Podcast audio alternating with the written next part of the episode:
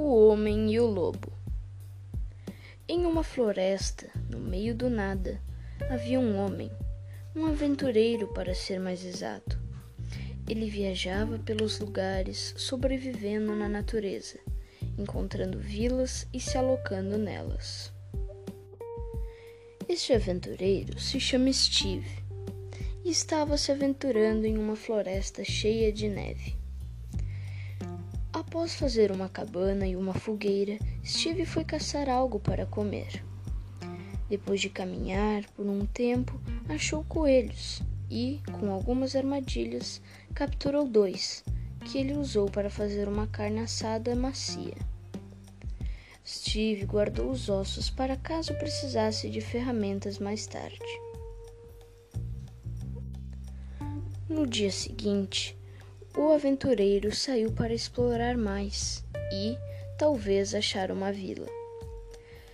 No caminho, ele ouviu uns barulhos, pareciam gemidos de um bichinho preso, e Steve seguiu o som para identificar o que era. Conforme ele ia se aproximando da direção do barulho, o som ia ficando mais nítido e alto. Eram gemidos de cachorro. Steve chegou onde o som estava mais alto, mas não achou o animal.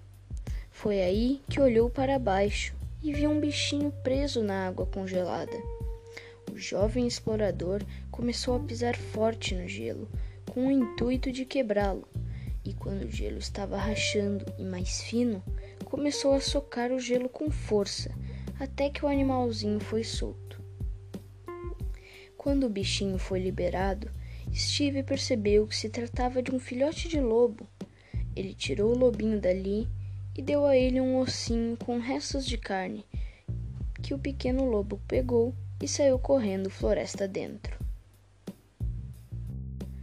Voltando pelo caminho que veio, Steve se deparou com um urso, que depois de tentar fugir da fera, foi logo encurralado em uma pedra grande. Quando o urso estava se aproximando e bem próximo do aventureiro, estava já abrindo a boca, quando uma matilha de lobos passou por cima da pedra e começou a avançar em direção ao urso, que logo começou a fugir. Após o urso ter fugido, a matilha volta e junto dela o filhotinho de lobo com um ossinho na boca. O aventureiro Steve ficou aliviado e muito grato aos lobos em seguida, seguiu seu rumo. Quando Steve estava indo embora, ele olhou para trás e avistou o pequeno lobo o seguindo. Nisso, Steve levou o lobo para sua próxima aventura na floresta e eles criaram um laço de amizade entre humano e lobo, feito individualmente.